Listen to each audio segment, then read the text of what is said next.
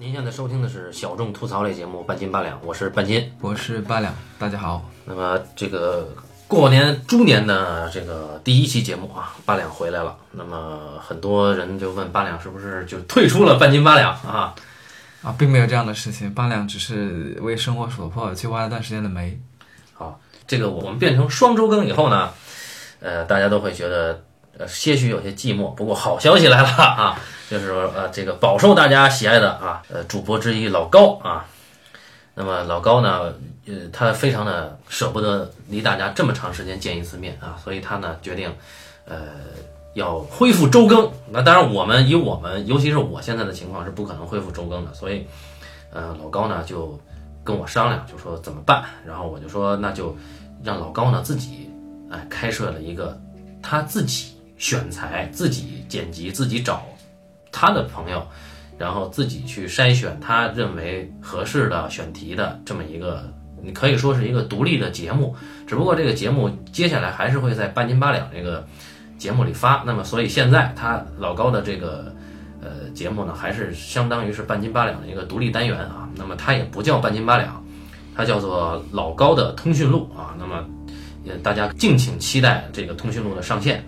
对，我们都非常的期待老高的通讯录里面到底有什么，啊，对，那么到底是哪些人呢？呃，就是这就是目前是保密的啊。那么呃，我们估计啊，因为半斤八两呢，现在愿景是这样的，半斤八两是是会保持相当长一段时间双周更。这个理由呢，待会儿我也会说。然后呃，老高呢，他是不定期更新，但是他会尽量啊补上双周更的这个每个单周我们半斤八两不在的时候啊，由老高来跟大家聊啊。那么所以呃，希望那些尤其是那些特别喜欢老高的啊听友们啊，当然还有一些新的听友们都可以去看看老高他自己的选材，这个就是一个完全独立自主的这么一个老高个人的王国啊。当然，这个老高会请到谁？这期间，老高肯定也会找到我们半斤八两之前有的一些呃老老主播呀，或者是老嘉宾呀，包括我自己也会去跟老高聊他想要聊的东西啊。只不过那些就不是我们半斤八两，就我和半八两啊做选题的这么一个形式了。就大家就多多支持啊老高的通讯录。敬请期待。好，那么啥时候有啊？呃，很快了，很快了。嗯，那么我们今天这个话题啊，今天这个话题是是我提的，但是提出这个话题得有两三个月了，因为上次提这个话题的时候，正好八两还在北京，然后我说那就赶紧，但是我这边又有事儿啊，就当然是又是家里的事儿哈，好长时间我就没法去把这个选题里的涉及到的影片都看完，所以等我开始看的时候，八两又去出差了，等到这一等就等到了过年啊。那么好在至少我们把这个我们选的这个专题导演的能够找到的片子都做了一下研究吧，尤其是八两有些片子以前看的比较早，现在又翻出来重新看啊。呃，由头是什么呢？是因为啊、去年大概十一月份初或者十月底的时候，出现了一个影片的资源，这个影片叫《七月二十二日》啊，也就是震惊世界的挪威七二二这个枪杀事件啊，也也应该算是，你看它这个定性应该算恐袭了啊，嗯啊，是一个枪杀事件，那么也就是一个哥们儿啊，杀了挪威大概七十七个人，呃，然后这个哥们儿最后被判挪威最重的刑罚，哈、有期徒刑大概是二十一年左右啊，嗯，这么一个呃真实事件，然后这个导演啊，就跟我们还有点渊源，这个导演呢叫做保罗·格林格拉斯。这个人之前我是不认识的，因为我大家知道我这个阅片量不多，但是我们在跟八两之前聊这个《谍影重重》第五部，对，对吧？八两在节目里提到过这个保罗·格林格拉斯以前拍过什么片子，然后我就开始注意到，哎，这个导演好像每一部作品都是根据现实的事件改编而成的，哎，这个就有意思了。我就想，哎，怎么会有这样的一个导演啊？特别喜欢追热追热点，对吧？哎，对，这个上热点、上头条这种啊。然后这个导演呢，因为应该《谍影重重》是这个导演唯一的一个虚构故事系列，对吧？对，啊，然后我们就就想，哎，既然七二二出了，当然我们这个热点没赶上啊。既然七二二资源出了，我们就聊一聊保罗·格林格拉斯，被网友亲切称为“绿草”的这个导演啊。好，Green Grass，对本来就是绿草，对吧？对，呃，这个导演他其实是一个非常不知名的导演，但他的作品相当的有名哎，啊。为什么？因为大部分动作片影迷和普通影迷都会看过《谍影重重》系列。那《谍影重重》系列现在有五部啊，官方认证是有五部。那最好当然是前三部，前三部第一部是道格里曼对吧？狗哥，嗯狗哥拍的第一部，然后这个绿草哥就拍了后面两部二和三。那六二和三是，特别是第三部啊，是很罕见的那种拿过奥斯卡最佳剪辑，但是没有拿过奥斯卡最佳呃电影的影片，这个是很少见的，因为绝大部分的奥斯卡最佳电影都会拿到最佳剪辑。嗯那就是这一部，包括呃后来大卫芬奇的社交网络和《东欧之女孩》也是拿过剪辑，没拿过影片，就这种是很罕见的，就说明这个片子。呃，在当时是有很大的影响，或者在技法上，或者是在呃，就是很多，就是在类型片上是有很大的影响的。所以，呃，他在他的片子是很有名的，但这个人并不有名。嗯那我也很惊讶，就是说之前，因因为我是很早就看过这些片他的片子，所以我也以我一直以为他是很有名的导演。嗯后来发现，哎，大家好像对他的作品更加熟，对这个人却并不怎么熟悉。然后，呃，后来我才意识到，是因为他这个风格，或者是说他这种技法，其实在国内并不是那么的受欢迎。嗯嗯，可能可能我们的现在的的视听观念还没有进化的，或者是说我们还没有宽容到那个程度吧。嗯呃，所以当这个半斤说要找他的片子来看一看，我是很震惊的，因为因为他的片子很不好说的。嗯呃，呃，我们可以从我们现在从哪儿说起呢？是从他的最新的一个七月二十号说起呢，还是从他的早期开始说呢？我们就从这个人开始说，就是为什么我一定要等八两去聊这个片子，因为他去挖煤的这个，就挖的什么煤呢？他其实在还是在做真人秀的后期。那么我觉得就是说，呃，以他的这个视角去聊这个导演的片子呢，肯定跟其他人聊的就看法是不一样的。因为我们这期主要为什么要聊绿草的电影，就是说他在我看来啊，绿草他是在做一种。以并不是那么真实的东西去做一种可信的真实。那么真实和可信之间到底隔着一个什么？我觉得作为你做了这么多年的啊，这个真人秀挖煤工，一定有你的体会。所以我们是呃借由绿草来聊一聊，就是说绿草的电影观念，以及刚才你提到的为什么绿草在国内就是它的这种可以说它有自己的风格了，对吧？那么它的这种影像风格，以及它对于这种追热点的这种这种电影观念。在国内为什么还不够流行，或者说是没有那么有名？我觉得都可以提到。然后，在他的这个导演轨迹里边，我们就顺序去聊。好，我们首先说啊，我先说一个大而化之的或者是结论性的东西。嗯，首先我觉得绿草哥在技法上讲，嗯，是要比绝大多数的好莱坞的导演都要走得更远的。嗯包括大卫芬奇，不，他跟芬奇不一样，芬奇是广告导演出来的。嗯广告导演出来，他在技法上他也很讲究。嗯，但其实我这么说一句诛心之言啊，我觉得无论是绿草哥还是大卫芬奇，他们都比诺兰要强上一个档次，至少在技法上，他们都比诺兰在视听上的想象力，或者是说他们在，呃，某种意义上他们所追求的东西会跟追求的更远一些。为什么我这么说？绿草哥啊，我们先不说大卫芬奇，大卫芬奇太远了。绿草哥他原本是一个记者，对吧？啊，他原本是个新闻记者。绿草哥这个人年纪很大了，首先说这个年纪很大了，他是五五年的人，对，五五年他现在应该是六十好几了，对吧？嗯。但他第一部长片拍的时候应该是九十年代中呢，就是快四十了嗯啊。他年轻时候做新闻记者，待了很多年的，然后开始拍短片，嗯，拍新闻短片，拍故事短片，拍了好多短片，然后一直到了九四年左右，好像才出了第一个长片，叫做呃《Open Fire》开火，对吧？有一个这样的长片。对，待会儿再仔细仔细讲。对，那么也就是说，他在拍片子之前，他已经花了很长时间去做新闻记录、摄影这块的工作了。对，那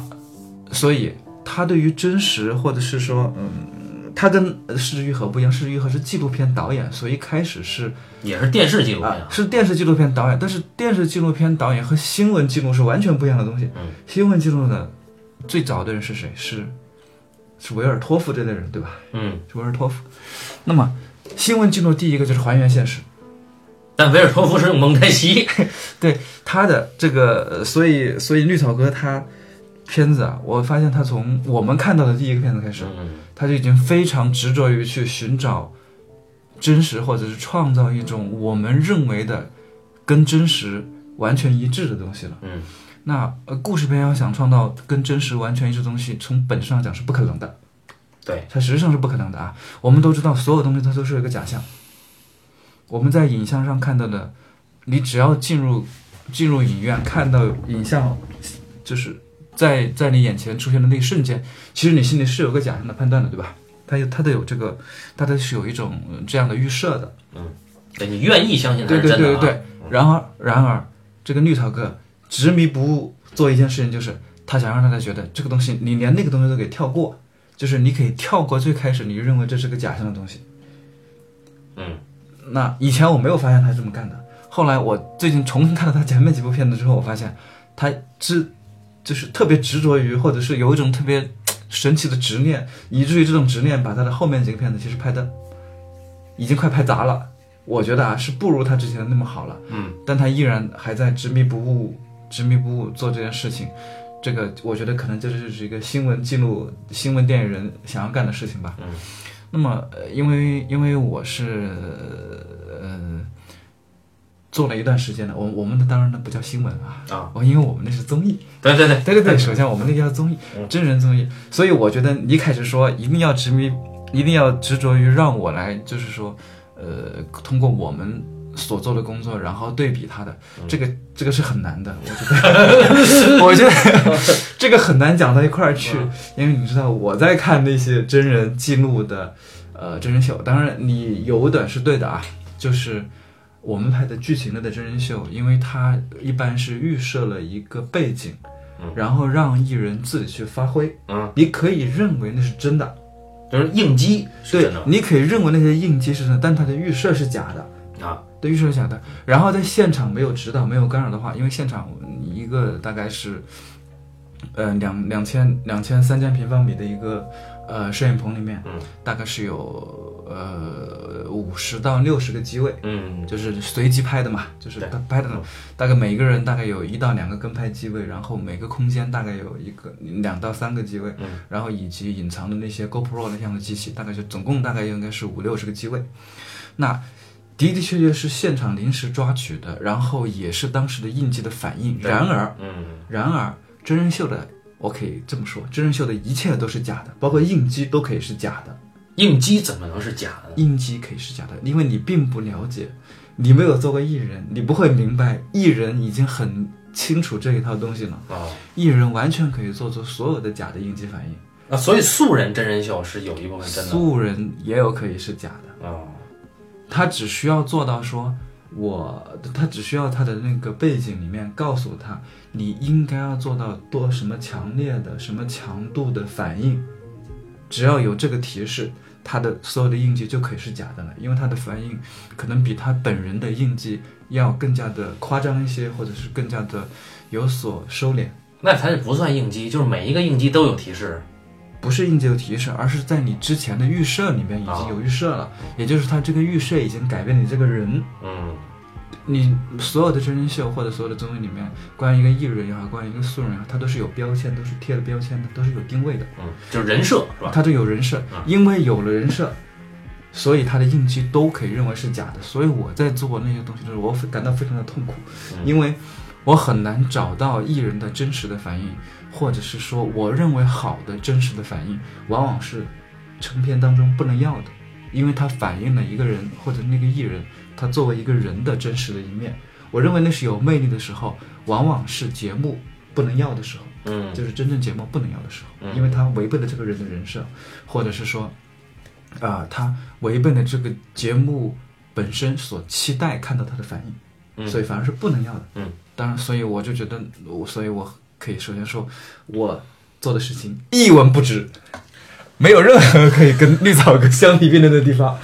所以你想错了。好，但是感谢大家收听但是啊，但是我刚刚说了有一点，嗯在这里面是可以用的，就是我们我刚刚说每个人都有个人设，对吧？嗯在绿草哥的片子里面，虽然他说的很做的，就是说他希望做到一个新闻记录，但其实新闻记录里面他是不能说他有人设，因为实际上你每一个演员，当你进入这个角色之后，你就代表着某种人设，嗯贴了某种标签，对吧？它是它是一样的道理，所以我认为这一点是可以一个很好的切入点，就是说在我们在讨论玉草哥的电影当中，我为什么会在看，呃，因为你看他的片子啊，他的片子很长一串啊，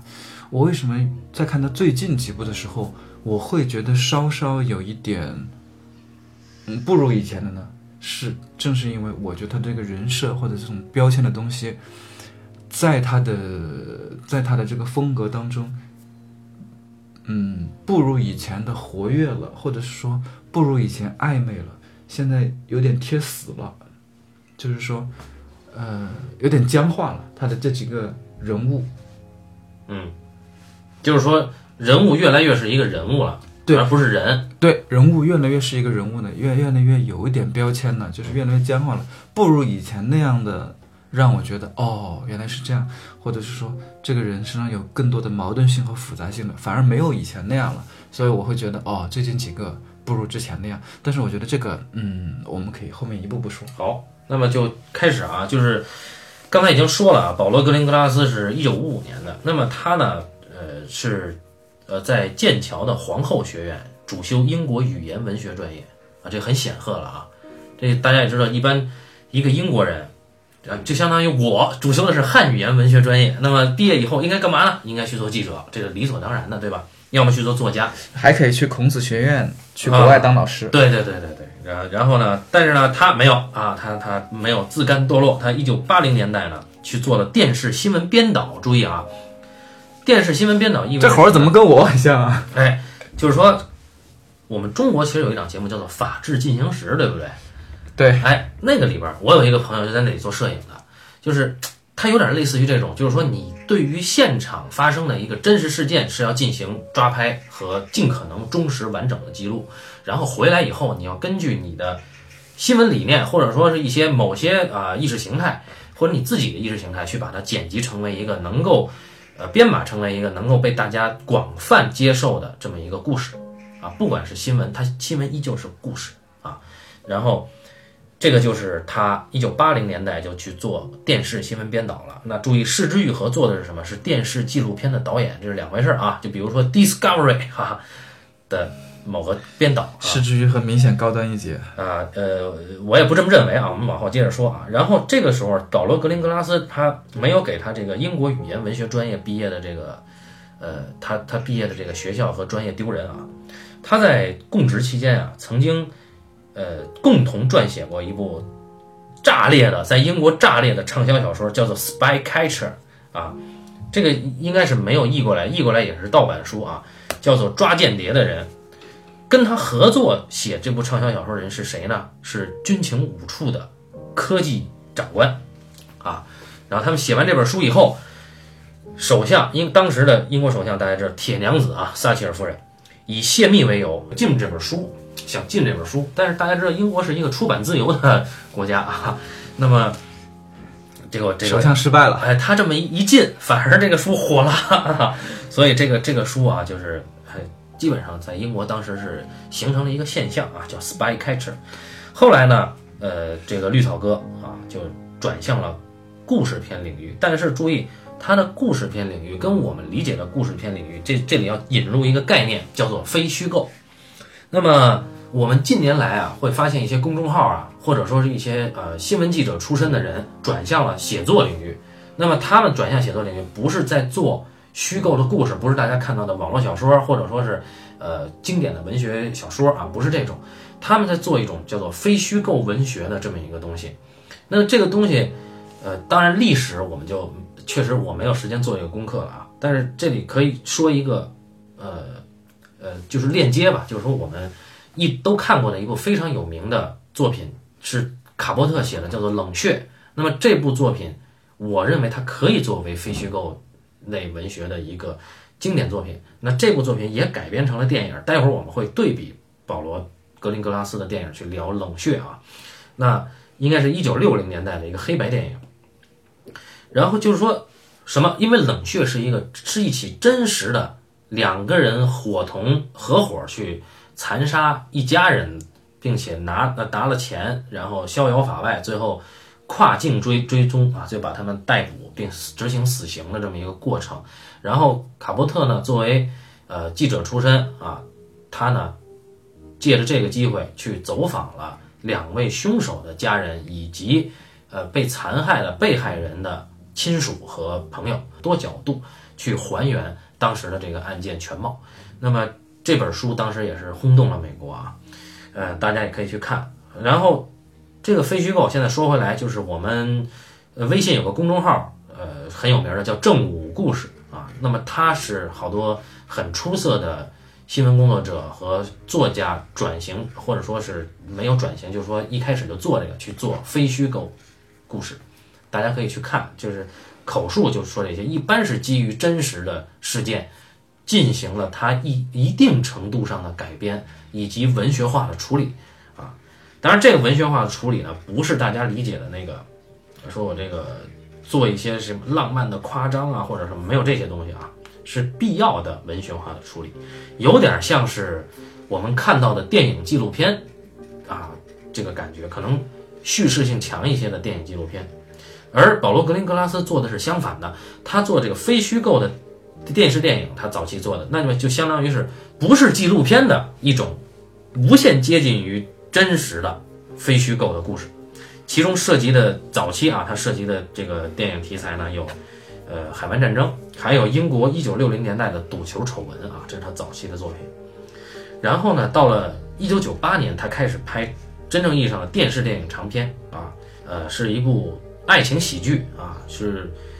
聚焦于这个。特殊人士的爱情，就讲一个飞行狂，就是这这哥们儿到哪儿都想飞啊，飞行狂，啊，他他被被这个因为破坏公共秩序啊，被禁足了。那么他要打社工才能赎罪，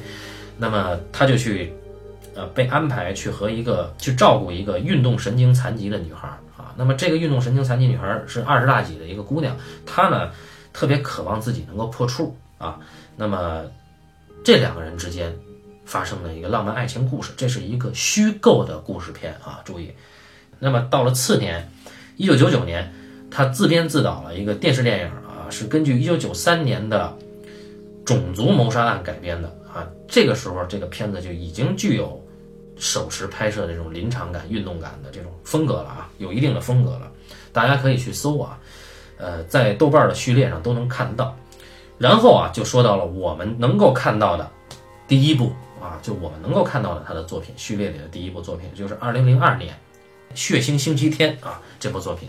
这部作品呢是根据一九七二年爱尔兰这个国家啊发生的流血事件改编的。那什么是流血事件呢？就是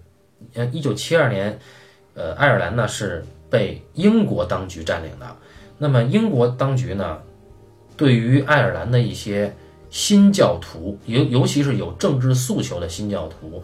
实施了非法拘禁，而爱尔兰的一些呃新教徒啊，尤其是有一些议员背景啊，议员呀，或者是呃参议员呀，或者是什么，他们提出来要和平游行，那么他们就组织群众去游行示威，向英国当局示威。结果呢，因为当时呢还有一个背景，就是爱尔兰有一个叫做共和军的这么一个组织，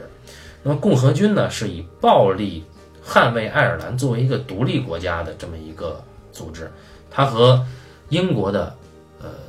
驻军一直在不断的冲突，而英国的驻军除了饱受共和军的这个打击之外，还要不断的被爱尔兰当地的一些呃这个暴力的青年呀，或者说是一些呃热血青年呢，不断的去去骚扰啊，就是因为他们奉行的政策就是说我们不能杀人，所以就是。当人当当地青年用砖头呃去用板砖去拍你这个 英国驻军的时候呢，英国驻军就没办法啊，只能是橡皮橡橡皮子弹啊，或者是水枪来还击。所以英国军人呢也积累了很多情绪。那么在这次和平游行的过程中，英国的一些激进派的军人借机啊杀害了手无寸铁的游行者，哎，就等于是对平民开枪了。那么。整个这个影片是根据这个事件改编的，叫做《血腥星期天》啊。那么这个这个事件后来啊，根据当时的目击者出的回忆录啊，呃，就这个片子是根据当时目击者出的回忆录进行了重新的改编、编排、整理。然后这个片子和这个回忆录在世界范围内造成了一些影响啊。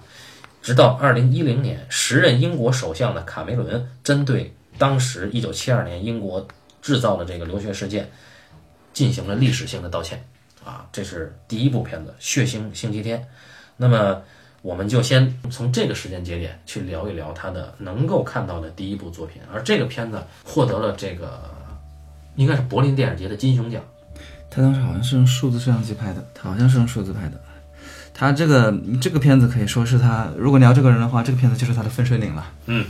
在那之前，他拍了各种各样的片子，他估计他也没想明白他怎么拍吧。嗯，就是呃呃，一个四十四十多岁，一个四十多岁，然后不停拍片的导演，然后尝试了好几个东西。他的那个九十年代拍的那么多拍了一些纪录片，或者是说仿纪录片式的那种 呃真实电影，对吧？啊，对，对对对，改编电影，非虚构，非虚构电影。然后又拍了那个九四年我刚刚说的那个 Open File，虽然我没看那个片子，但是我发现有一个有一个人的评价很有意思，说这玩意儿拍的更像弗雷德金那种犯罪片就是驱魔人的。啊，对，拍的像弗雷德金那样的犯罪电影。然后他又说了，也拍了一个像你刚刚说那样非分之想那种喜剧浪漫的那种片子。啊叫做《非分之想》。对，他就他这可真是各种各样的尝试了一遍。对对对，各种各样尝试一遍之后呢，他九六年还拍过个片子，叫什么《逃跑的那一个人》，就是从从从开从 Open File 到逃跑的那一个人开始，他的这个手持人就越来越多了逃跑那个人也是真实事件啊，啊，对。然后到了《非分之想》，他就又不知怎么又拍了个喜剧，还是虚构的。对。然后到了劳伦斯被害案呢，又回到了这个路上来，估计也是生活所迫，嗯，估计是生活所迫拍了个《非分之想》吧。然后，然后拍到最后，终于到了《血腥星期天》，因为《血腥星期天》拍的时候已经跟那个已经有三年了嘛，嗯，都跟他上个片子有三年了。然后他拍了这个《血腥星期天》，这个是个极大成长。为什么极大成长？这个片子就是那种你看了前面五分钟、三五分钟，就知道，哎，这片子很厉害。这个片子啊，一开场就是新闻发布会，嗯，血腥星期天嘛，两个新闻发布会对啊，呃，这个呃，Bloody Sunday 是吧？嗯注意啊，大家不要下错啊。这个在网上你可以搜到另一个也叫 Bloody Sunday 的，就叫 Sunday Bloody Sunday 的电影。我一开始就下错了，那我一看，哎，我说这他妈不对吧？哎，看了一半放，后来放弃了啊。对，这个《血腥星期天》它一开场就是两个发布会，嗯，一个是那个暴动的地点，也就是游行的主办方伦啊、被大家呃称作伦敦德里的那个地区的议员 Cooper，这位 Coop 这位这位 Cooper 哥，嗯，是一个四十多岁的中年议员，新教徒，对新教徒，一开场就是他在跟到访的，他在开记者会，他在开记者见面会，跟他的同跟他的同伴们一起，他们有一个组织的伦敦德里自由民权组织吧，类似于一个这样的自由民权组织。然后他跟记者们说，这个他们需要民权，他们不能被拘禁在这个地方，所以他们决定在一月三十号那天进行一场和平的游行，嗯，就是走一走、散散步，然后最终到市议院、市议会啊市政厅，到市政厅见到市议会，表达一下我们想不被约束，你们不能，因为他们住在那个北爱尔兰，毕竟是一个和平的地点嘛，对不对？我们住在这个城里边，那你不能说用军队把我们关在这个城里边，对吧？这不合适，对吧？所以他觉得他很有道理，大家一听你就会觉得，哎，很有道理，对吧？对，就是然后宣布一下我们要宣布一下，我们要游行，因为三十号要游行了。然后同一时间是陆军总长，这这个是大概是陆军总长还是一个什么将军反？正是个少将啊，反正是个将军嗯，将军福特将军在那儿，在另外一个地方也在开新闻发布会。他跟记者说：“他说，不能挑衅我们的权威，你们已经在不停的在挑衅了，你们的呃一定一不停在用武力挑衅，在搞分裂，这是不对的。任何人试图啊，游行都是不行的，对所有的未经我们允许的大规模集会都是违法的，所以不能游行。然后，所以你在前面两三分钟，你就它是反复的那个平行点嘛，对不对？交织剪辑。那么在前面两三分钟，你就已经很清楚的看到了矛盾双方、对立双方是什么，以及大家的诉求，包括这个这跟宗教、地区，其实都已经全讲完了，嗯，两分钟讲完了。然后两个星两个发布会讲完，然后就出现的片名，就是《血腥星期天》。对，然后大概就知道了。然后一开场他讲完这个背景之后，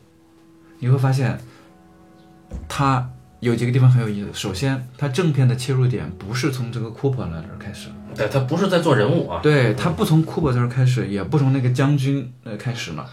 他从另外一个小人物开始。哎，哎，从一个小伙子，有一个白尔南的小伙子，十六七岁，十七八岁吧，正在嘿咻，血气方刚。啊，正在跟他的女朋友一起帮他姐带娃，就是还嘿咻啊。哎，帮他姐带娃嘛。啊，然后这个小男孩，这个年轻小伙子血气方刚嘛，很有意思。然后送女朋友回家的，后来他送他女朋友回家的路回家，晚上送女朋友回家，我们就会发现整个地区、整个城市已经戒严了，外面、这个、宵禁有点像呃，对对对，宵禁。然后外面有很多人在三三两两的在思考该怎么办，在在聚在相聚啊，在聊天啊。然后远处有英军啊、军队呀、然后而他们已经对这种紧张氛围已经习以为常了。然后他甚至说明天晚上六点钟我还要来这儿接你的，来车站接你，因为他这个女朋友住在另外一个地方，以后要是个天主教，是个天主教徒，而他自己是个新教徒。嗯。那么他要女孩要去天主教徒聚集的地方，嗯。然后男孩他自己家是在一个新教徒聚集的地方，聚集的地方。然后这个男孩，这个男孩呢，我们后面会发现这个男孩是一个很有用的男孩，虽然他其实什么都没干啊，什么都没干成，但是我们会发现，在男孩之后，后面才开始故事开始重新讲回到了这个我们一开始出现的库珀和将军身上。嗯，那我发现将军啊，这个全跟全世界任何地方的陆军总长和将军都是一样的，他的作用就是到现场来督战，跟他手下的小弟说：“好，我顶你，接下来你一定要跟我 把所有人给镇压住，我顶你。”但是他那个手下，我们一看，这个手下是一个，有点亲当地派，对吧？呃，他他肯定是在当地已经呃工作了挺长时间，对吧？吧？有情感，就是毕竟就就算他是呃来戒严的军队领袖，他至少在这个当地已经戒严了一段时间了，所以他肯定是了解当地情况。嗯，不是你一个这个从伦敦飞过来的一个总长说我要镇压就能镇压得了的，对吧？你一个更熟悉现场嘛，肯定呃他也知道这个矛盾不是说你一个镇压就能解决的，所以这个手下其实有点犹豫，而且他这个手下的这个中校还是上校吧。跟当地的总警司、总总警察的老大，嗯，叫做一个什么总警司之类的呃官员吧，关系还不错。嗯，这个总警司呢，因为你肯定是当地的警司嘛，所以一个就更加亲当地一点。对，而他们就在想，怎样才能够和平的解决这个问题？哎，啊，一开始是这么想的。然后就到了另一个视角，另外，库珀哥呢？不不不，到了另一个视角，就是这个驻军啊，啊，英英国驻军啊，他当地本来就是普通的陆军去驻守，对，但是呢，这次为什么气氛有些紧张呢？因为这个爱尔兰人听说呀，英国派了著名的空降师红色贝雷帽过来了。那这就意味着什么呢？这应该是，呃因为我不太了解这个军事啊，但是这个红色贝雷帽应该是一个狠角色 啊，就是对意味着啊，就比如说这个啊，这个特种部队要专门对付你们的啊，对，就是他们派了一队猛人来了。哎，然后呢，这队猛人呢？其中有一个小伙儿，哎，是一个背着无线电的一个小伙儿，应该是一个红色贝雷帽里的一个普通的通讯兵，哎，他是一个视角啊。那小伙儿呢，其实呢是一个和平主义者。小伙儿说啊，我们能不能他们这个凡是抗议的这些孩子，他们都是孩子，我们不能对他们开枪啊。那他就被他的这个同袍们鄙视，哎，大家就说你们反正到时候谁不开枪谁孙子，类似这种啊，就大家就是因为红色贝雷帽是火气很大的。嗯。为什么火气很大呢？就像呃总长一开始在那个新闻发布会上说的，呃，最近的几个星期来已经连续发生了冲突。啊，然后我们的军人不断的受伤，对，已经有几十名军人受了伤。那呃，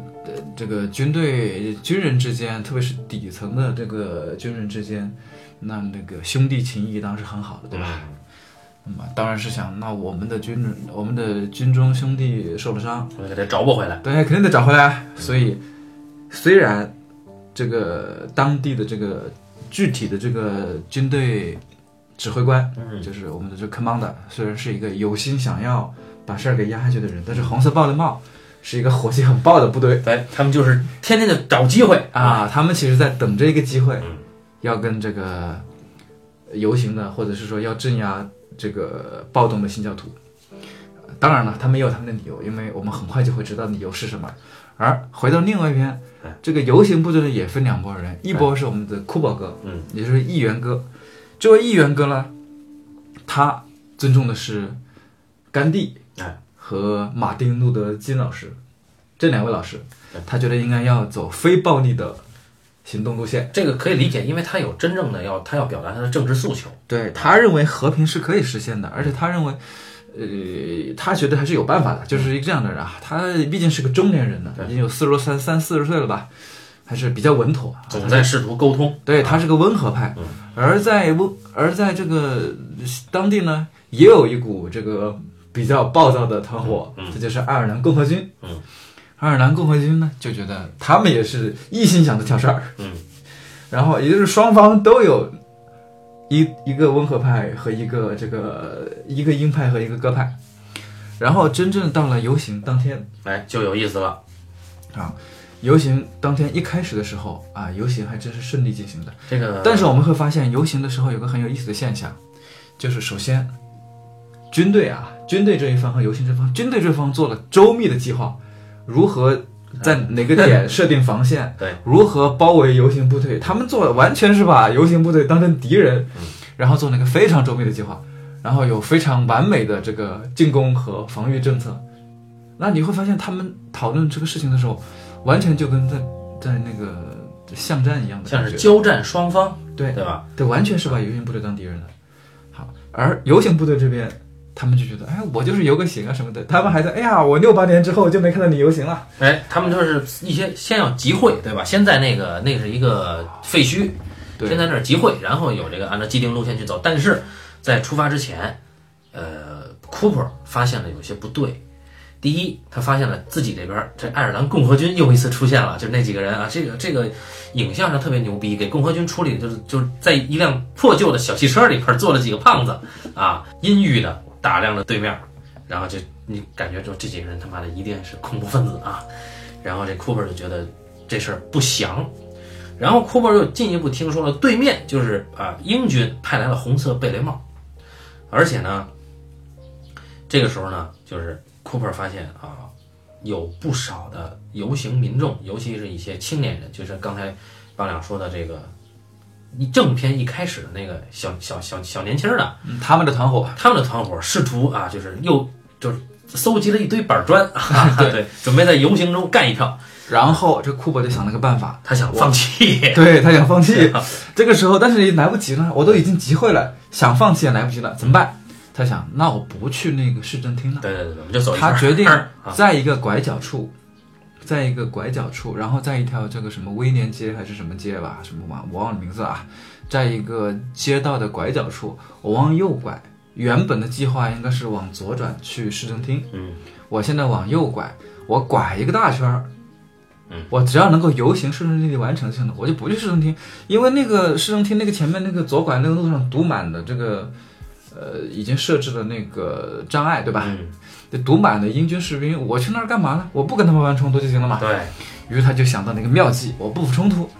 然后一开始的时候还是很顺利的啊，大家顺顺顺利的集会了，唱着歌，唱着歌，一直都没有主动动手的动向，嗯，也一直没有暴动的动向。然后一直到拐角的时候，他 Cooper 让他的手下的那些那个他们那个什么自由自由集会的这个干事们、骨干们。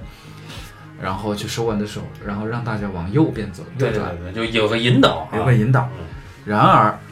游帮年轻的朋友们，就是我说的那帮血气方刚的，一开始社会青年，社会青年们，他们就开始挑事儿，向那个左手边的那些执勤的英军士兵开始哨卡那儿啊，哨卡那儿挑事儿，就扔石头啊，因为他们没有武器嘛，嗯，他们就扔扔石头啊，然后就是来几句国骂啊之类的啊，就就挑事儿。一直到这儿还是好的，还没有问题。一开始，这个库珀想，那就让他们去挑事儿，他拉不回来。他一开始拼命的拉，那最后重新让大部分大部分人都往右边右转的走了，然后左边的只有一群小年轻的。他想，这个小年轻挑事儿也很正常，对吧？就估计每次那些小年轻们都跟这些英军士兵挑事儿，所以就不管了。他就想，那那那我们在这边，我们集稳就好了。他把大队人马右转之后，跟着他的大车，然后就去演讲去了。因为他管不上那帮人，对，管不上左边小伙，而这个矛盾就在这个时候，或者说冲突就在这个时候发生。但是冲突很有意思，我并没有看到冲突是怎么发生的。嗯，这里就有一个很有意思的，我估计他是为了，嗯，我们的绿草哥是为了就是比较真实或者是比较没有偏颇的去反映当时吧，嗯，所以他并没有讲冲突的第一枪是怎么开的，因为他没有办法确认，嗯，所以就没有讲。他是如何讲的？他讲的是从红色贝雷帽那个地方开始讲起事情发生的。对，他是先讲红色贝雷帽原本的计划是想用装甲车撞开墙，嗯，然后直接撞开墙壁之后，从因为红色贝雷帽一直躲在一堵高墙之后，嗯，躲在街道附近的高墙之后，红色贝雷帽原本的计划是用装甲车撞开高墙，然后冲过去逮捕这些激进分子。对，逮捕这些激进分子，但他们发现，哎，想歪了。这装甲车撞到高墙之后，前面有个沟，我过不去。嗯，我也不知道为什么军人会犯这样的错误，你到最后才发现过不去了，啊，然后他们只能爬墙过去。然后爬墙过去呢，就挨了板砖。爬墙过去之后，他们想，那爬墙过去，我只能先派观察员上去，对吧？因为墙上不可能挤那么多人，我就派派的人过去，他们下面等着。结果这个时候，他们听到了枪声，嗯，但是这个枪声真的没说是谁开的。对，完全没有说过是谁开的。嗯他们后面直到很后面的时候，我们才会有，我们才会从红色贝雷帽这一方，他们互相军方通报情报的时候说，他们的观察员开了五枪，嗯，但是始终没有说第一枪是谁开的以及为什么开，哎，因为他是不知道的，因为绿草哥这一点他就。他完全就只能他只能忠实于现实，因为可能没有查出是谁开的，嗯就不能说。因为局势已经到了那个剑拔弩张，你哪怕听见枪声，没有人倒下，都会双方都会激战了。而偏偏有人倒下呢，倒下的是谁呢？是两个无辜的，或者我们在我们看来应该是无辜的民众啊，对，两个无辜的民众中的枪，嗯，所以这帮连就是离这些哨卡最近的这些比较暴躁的这些年轻人们，就第一时间去去去把这个人带走，对吧？因为他们发现的更快，因为他们离这些军队更近，嗯而远处集会的民众一开始还没有意识到什么情况，嗯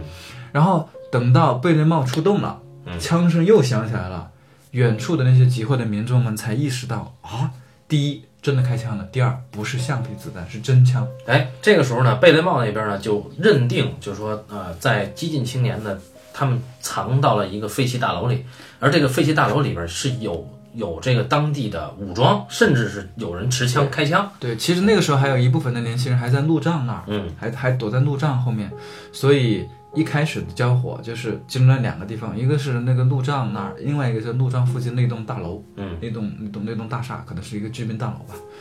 然后这个贝雷帽就翻了墙，然后冲过去，朝着那个路障和呃大厦那边去开枪。对。那当然了，确实我们看到，呃，这个绿草哥他在这一段给的给法还是非常的忠实的，就是现场有人开过枪的，他就给了。其中我们看到有一个民众，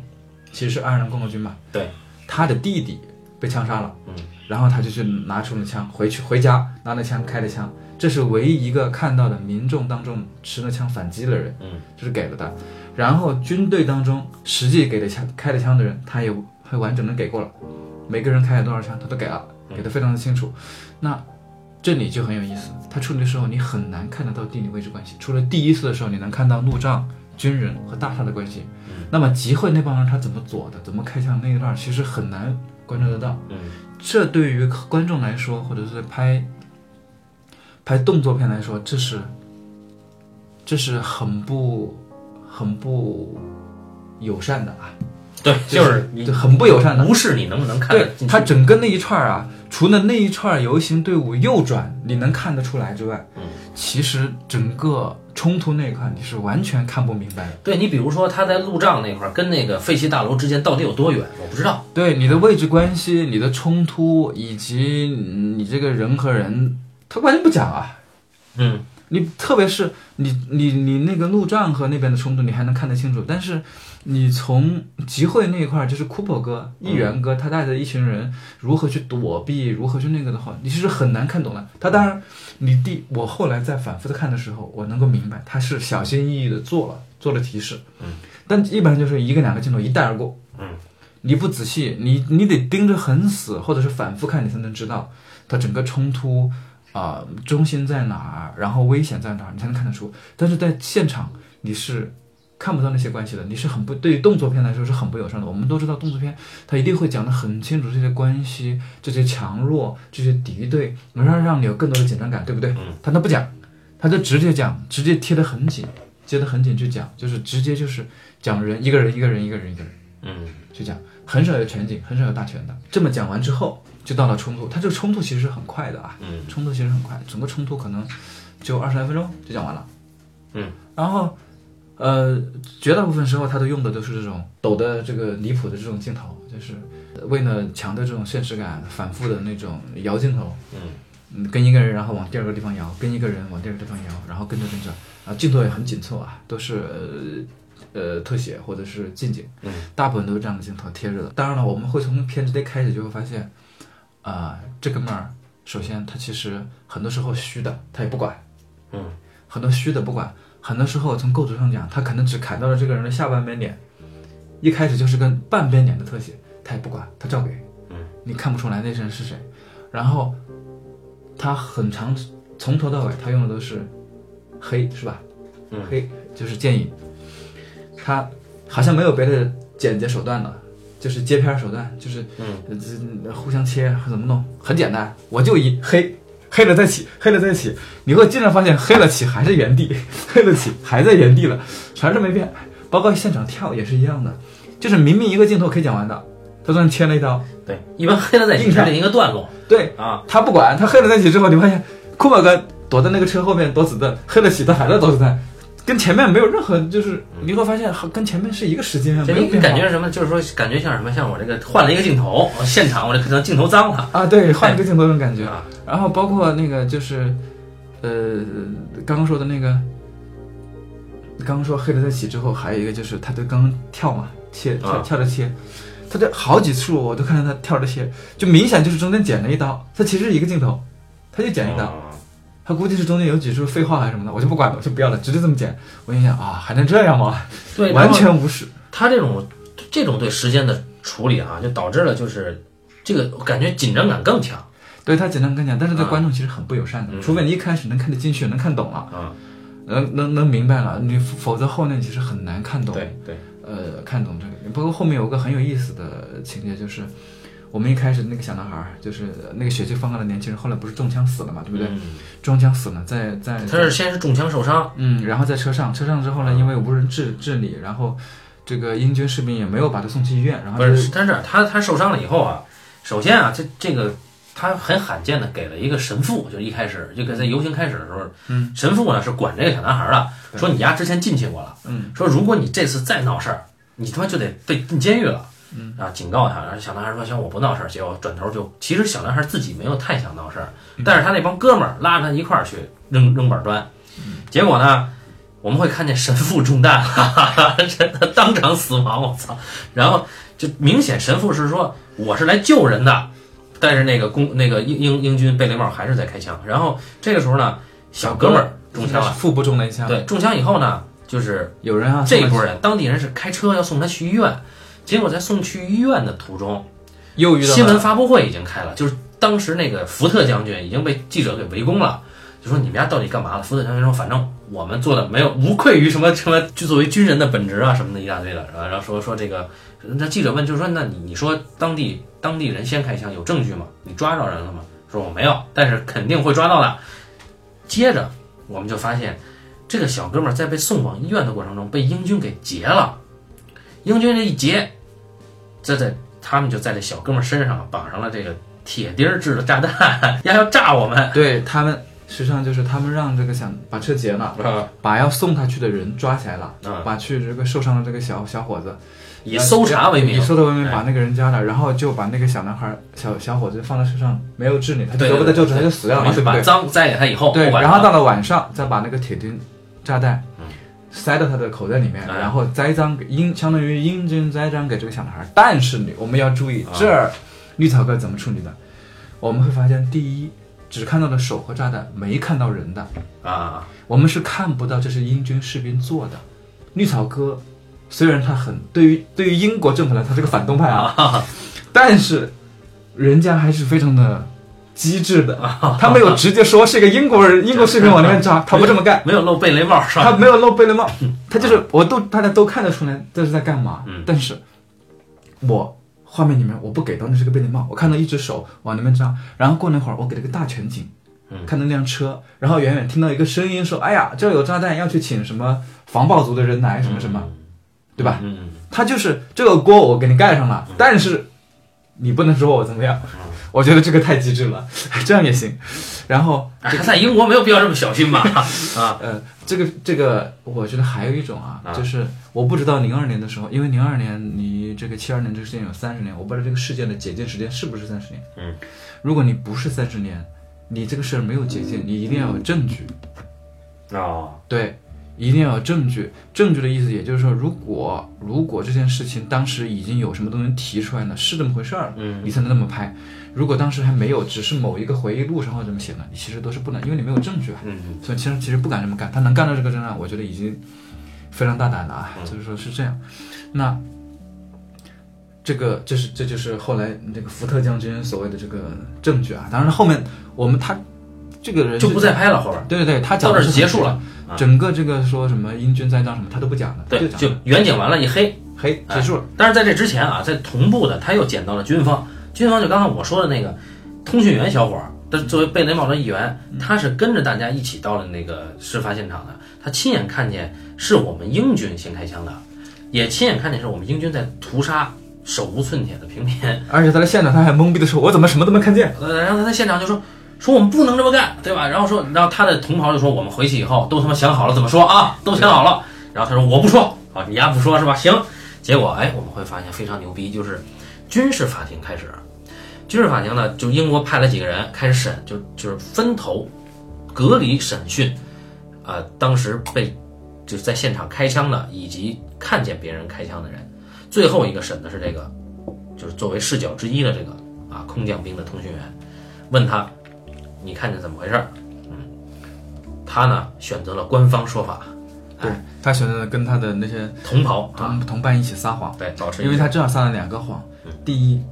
谁先开的枪，对？对；第二，他在现场的时候，他的确是反复说过，我没有看到人，那儿没有人拿枪。对，他在现场开火的时候，他跟他同同伴说的，就跟他同伴反复开枪。到这儿，他说：“嗯，我看到那个人可能极度有可能有武器。对，啊还有一个谎就是，呃，其实在这里边儿就刚才八两提到的那个视角，也其实不是视角了，是当地一直，呃，英军派驻到当地就是很长时间的那个是个上校还是少校啊，那个有点亲当地的那个指挥员啊，他在过程中其实下达了停止进攻的命令，嗯，然后红色卫兵帽这几个哥们儿啊选择无视这个命令，对，也就是说，停火的命令是在开枪之前就发了。哎，就说，然后这个军事法庭问你们收没收到这个命令？他说我没我没听见啊，那个？对，不知道啊他说我们停火之后才知道有这个命令。啊，哎，所以这个事儿就哎无头公案啊。对，这就全是撒谎。你会发现，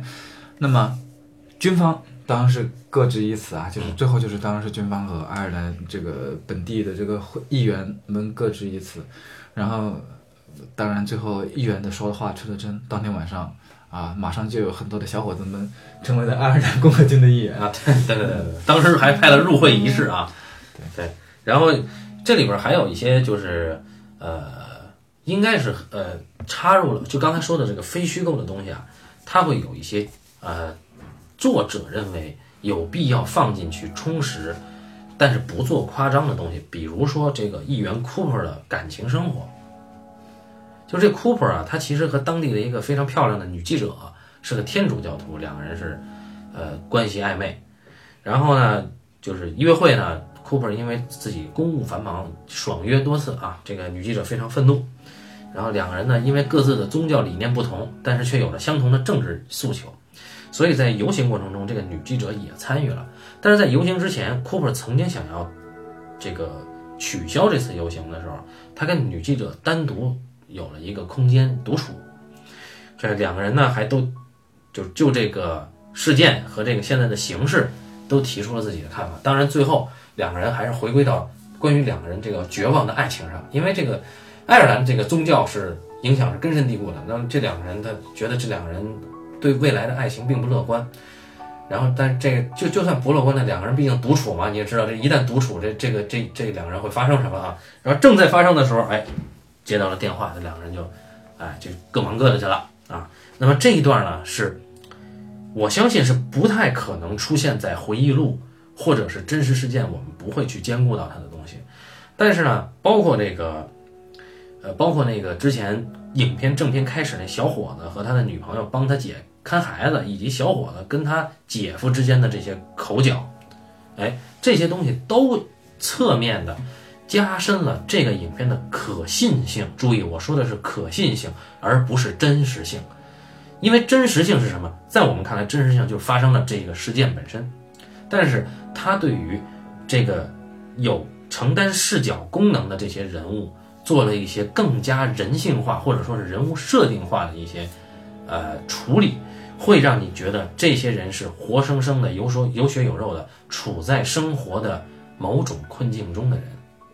但是他又不做过激的。就说我这个人接下去他会有多强的戏剧戏剧冲突出现？没有，因为在他的电影里最强的戏剧冲突就是事件本身，人投入到事件本身就已经够了，这就是他的理念。所以在这个影片，当然他拿的柏林，我们也可以理解，在那个年代，柏林向来是给这种理念非常强的，尤其是政治理念很强的电影的啊。然后。也加上他的个人风格，以及他对这个事件的真实性和可信性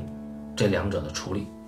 那我们看到这儿，就是我们刚刚说的这个这个片子啊，就是《血影星期天》。那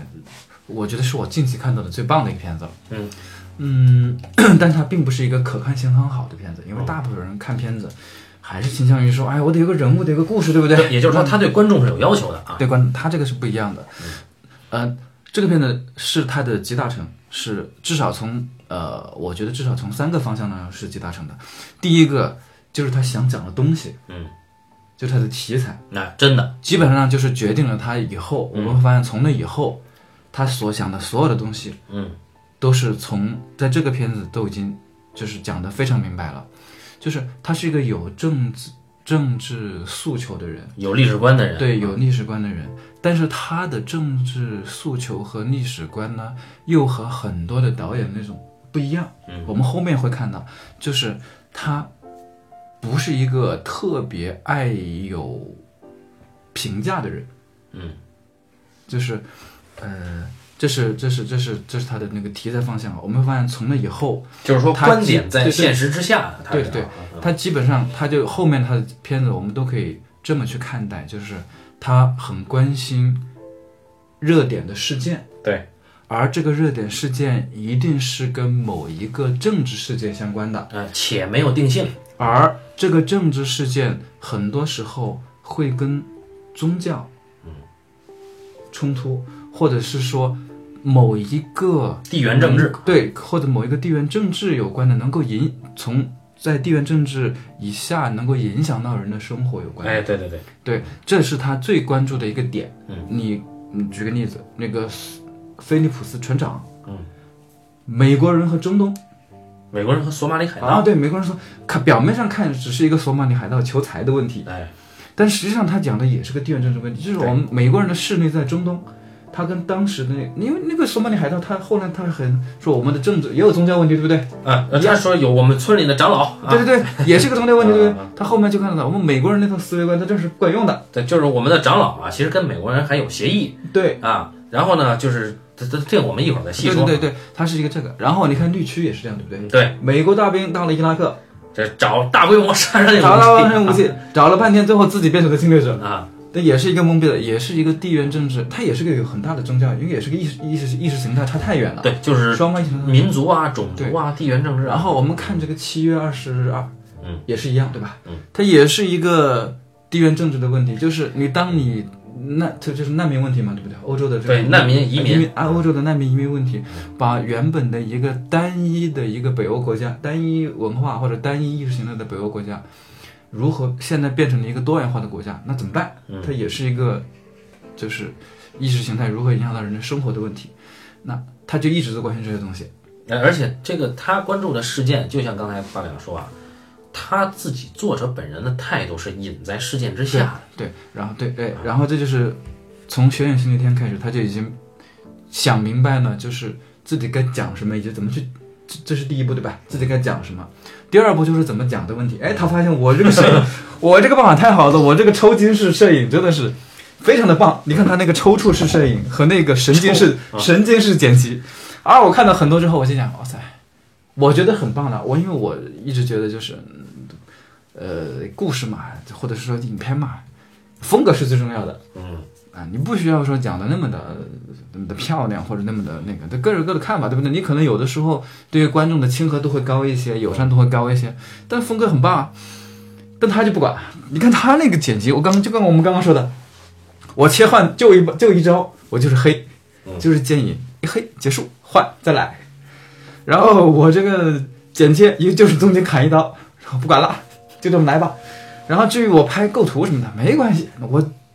只要当时我抖得厉害，现场的反应是我给演员的反应是正确的，嗯，然后我这个就算只砍到了半边脸，或者是砍到了这个构图不完整，没关系，嗯，然后这个呃虚了也没关系，但是啊，这些没关系之中，其实我觉得是藏了学问的。他这个很多镜头给的其实非常准，基本没有废镜头，嗯，他是很很少有很少有废镜头。我印象特别深的就是，呃几次那个六十五。就是红色贝雷帽，他们的代号在指挥部代号是六十五嘛。嗯。几次六十五那个营地里边，反复六十五就很想出去跃跃欲试嘛，很想冲出去大干一场，对吧？红色贝雷帽想出去大干一场，反复请示指挥官能不能干。那指挥官就是让他们别动。嗯。所以在现场那一段，就是因为中间前前后后，我觉得应该有四五次吧。嗯。就是反复请示，然后反复被毙，反复请示，反复被毙，整个那一段拍的是很紧凑的。然后镜头很少，因为它信息量太大嘛，嗯，但它时间又很紧凑，嗯，所以不能讲不能讲太多，你就会发现你从头到尾其实都没有明白他们藏身那个地方是个什么环境，是不明白的。但是它完全不影响你的观看，为什么？因为它在一些小的细节里面就已经把你想知道的东西全讲明白了。我印象特别深，就是有一个一个镜头里面，就是那个军官，有个军官。他放下电话，又被拒绝了之后，他放下电话，嗯，走回来，怒气冲冲。那那一个镜头，从那个全景拍到那个人静静走过来，就是从一个稍微虚背的有点实嘛，他就把那个车墙全带上。但在那之前，他就那么两三次带那个地方，嗯，就是那个墙上起那个铁丝网嘛，他带那么两次，之前都不带的。虽然他的这个抽筋是，呃，抽筋是这个。摄影啊，看上去很很不很不讲究，但你仔细看又不觉得，我们我自己看是不累的啊，因为它的角度很角度在不停的变化，嗯，然后呃始终的跟着人，而且他的人都是那种，呃他的我一面看一面想，我操，他从哪儿找那些演员？这些演员都一个个跟抽风一样，就是 就是完全是融入状态当中，对，就是好像完全不需要演一样。然后后来我就去查，哦，原来他说他找的所有的军人都是真正的退役军人演的。他找到了这个技法，对吧？题材技法，还有一个就是，我觉得他把另外一个东西也想好了，就是他的讲述方式的问题。同样是讲一个，因为我们知道他肯定是关注爱尔兰这个事件嘛，嗯，同样是关注这个事件，有很多人讲过这个故事，对吧？就是，当然可能，可能不是这一个故事啊。我印象当中，首先是说这个东，说这个事件肯定是有其他方式也拍过，嗯。那包括爱尔兰共和军，它里面是人物小于事件，对吧？对，嗯，在这一点上，我是觉得，虽然这个故事我是存疑的啊，但是它后面一直都是这么讲的。对，对，是。比如说那个，这也是这也是为什么我们就是我现现在就说回来啊，说回到这个。呃，我们这期节目肯定是要分两期来来来录制的啊，就是这一期是说不完的。这也是为什么我强调，就是在相当长一段时间内，半斤八两不会恢复单周更新啊，是因为我已经尝到了双周更新的甜头，就是说我们有更充裕的时间去做功课，包括导演本人，包括这个影片以及影片。之外的影片，像我们早期录节目比较匆忙，比较仓促。我我个人也是有很多，就是有些影片可能甚至没来得及看就上了。这就是说，我们有我们会尽可能的尽自己的力量吧，呃，去做到一个深度去了解这个我们自己选的选题。这样的话呢，一个是还是说本着对我们自己负责任的态度啊，因为也不用说很多听友都是很。很很挺我们，很支持我们啊，甚至说就是希望我们推荐影片，或者说是以我们的观点为为准绳。我觉得这个大可不必，因为首先我们是就对自己负责已经很吃力了啊，然后加上我们本身，尤其是我本身这个水平和能力就就就是有限的，所以大家不要不要去迷信某一种观点或者某一个节目或者某一期节目，但是我们尽可能的去做到让我们自己先了解透啊，这就是双周。是一个物理限制条件下改成双周，但是后来我发现确实有好处啊。好，那么这个片子我觉得就是就像刚才那个结尾那块儿啊，就我刚才刚说完，他其实给了几个人物，但这几个人物呢，并没有着力去渲染它，就是说这几个人物轮廓已经在这儿了，甚至说你可以看到这个人物的行为是在这个事件之下的应激行为啊，包括他的情绪。是应激情绪，但是正因为是应激的，我们可能在这过程中产生一丝，或者说产生很强烈的真实感，以及很紧张的感觉啊，因为压力在那，事件很大了。然后这个人物后来怎么样呢？没了。到影片这个影片结在哪儿？就像刚才说的，这个大家拿那个炸弹往那一塞，一个远景黑了，对吧？紧接着后边就说啊，字幕就说二零一零年。啊，时任英国首相呢，卡梅伦针对这件事进行了历史性的道歉。啊，但是这个这个这个片子啊，这个片子是二零零二年拍的，注意，这个是后来这个我不知道是修复加上去的，还是后来字幕组加上去的啊？哎，就是给了这个片子后来的一个历史意义，这也很有趣啊，也很有趣。就这个片子在当时拍摄的时候，就像八两说的。不管是不是有三十年这个解禁的这个事儿啊，他这件事情是没有盖棺定论的。也就是说，保罗格林格拉斯更多的聚焦的是这个事件本身，以及这个事件带来的呃影响和余波，以及反思，甚至说是争议。这一点我们在后面后面其他的影片里边也会看到非常的贯彻啊。这里还有一个问题就是。嗯，绿绿草哥他到底是想想要干啥？嗯嗯，大家拍片子总还是有个目的吧？嗯嗯，一个导演在拿到一个题材或者是想创作某个东西的时候，嗯，一定有一个非常明确的目的。我们刚刚说他的很多观念是藏在事件之下的，嗯，这并不意味着他没有观念或者是没有想法，他可能是没有观念。这种观念是什么呢？我们说的观念指的是说他可能对这个事件本身，嗯。对错与否？嗯，啊，他没有这个呃追根溯底的意思，没有这种说谁对谁错的意思，不是这种观念。对，但他一定还藏了另外一种观念，就是我想要通过讲到这个故事，或者是用这种方法表现这个东西，最终我想要探讨的东西是什么？嗯，我们不是讲一个什么作文的主题思想啊，不是这个意思，就是呃，我会发现，因为为什么我会谈到这个呢？是因为我发现它的后面这个片子是很有趣的。嗯。呃，他的后面几个片子其实是有争议的，嗯，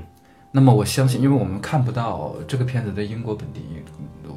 这种片子肯定是你去找爱尔兰或者是找英国本地的那种，呃，资料或者什么东西会更加的详实和准确，对吧？我们外人的评价都都都没用，那我们因为看不到，所以不知道，但我猜测应该也是在当时应该有很有争议的，嗯，应该有很有争，那么。我们刚刚讲，他讲到了好几个东西，他既讲到了英格兰和北爱尔兰之间的冲突，新教和天主教不同宗教之间的冲突，嗯，那么，呃，也讲到了这个这个，当肯定有啊，北爱尔兰政府是吧？还有这个英格兰政府，这些只是政治、宗教这之间的冲突。那么他绕回了，他最后他想要表现的东西是什么呢？我是觉得。在一个大事件之下，嗯啊，他之所以后面的事情，他后后面的几个片子，就是绿草哥后面几个片子，我自己看也会觉得有点怪怪，或者是觉得会有一些争议的原因，在这儿我就觉觉得已经是有苗头了，就是他这个事件太大了，太大了之后吧，他又虽然很想是客观的去描述一个东西，想要想要非常分裂的去表现一个东西，但是这个想要。客观去展现一个东西的时候，它我觉得还是不可避免的会带有一些，呃，呃，还是会本身就是种偏见。其实我是觉得是，当然这个是更深的东西啊。嗯嗯，为什么我会觉得这里面有种偏见呢？就是我们后面会讲到，后我们我们下一集的时候会聊到，它的每一个后面的好几个片子是从哪儿开始讲的？都是从施暴的那一方讲的。嗯。七月二十二号，开场讲的是从哪儿讲的？这哥们儿开始准备从哥们儿准备开始的。嗯，九十三号航班是从哪儿讲的？啊，是那阿拉伯人嘛？阿拉伯人祈祷开始的。嗯，他都是从这个地方讲的。那我就一直很好奇，就是他为什么要从施暴的一方开始讲？